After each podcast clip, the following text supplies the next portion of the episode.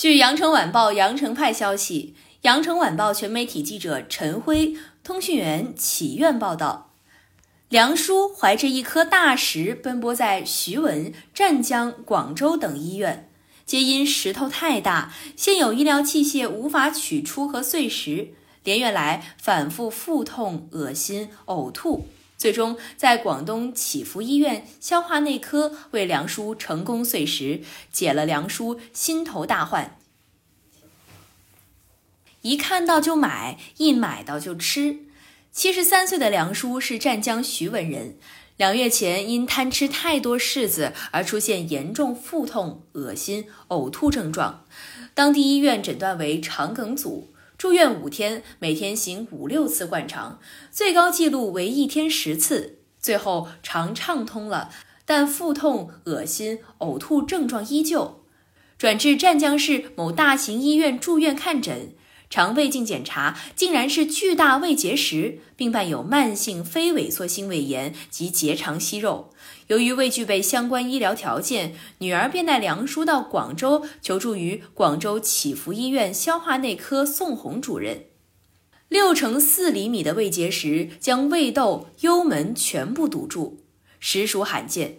现有技术条件确实有难度。宋主任表示。但是结石目前已经足足月余，表面非常光滑坚硬，再不及时治疗会越来越硬，就越难处理。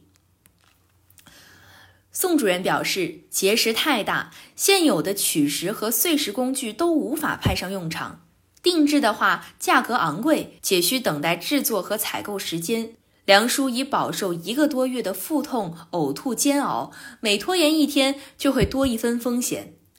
宋主任带领科室团队制定碎石方案，最后他亲自制作试验碎石装置，并培训团队具体运用。由于筹划得当，技术过硬，三十分钟将梁叔体内胃结石碎化。吃之前软软的，很美味，没想到吃进去居然变成石头这么硬，再也不敢多吃了。梁叔谈起曾经的爱事，羞涩地说。柿子内含有丰富的鞣酸和果胶，空腹时它们在胃酸的作用下与蛋白质、钙质等元素产生化学反应，生成一些不溶于水的沉淀物，并与果胶、食物残渣粘连在一起而形成团状凝块，滞留在胃中形成胃柿石。如果不及时处理，将会越来越大且不断硬化。柿饼、山楂等亦是如此。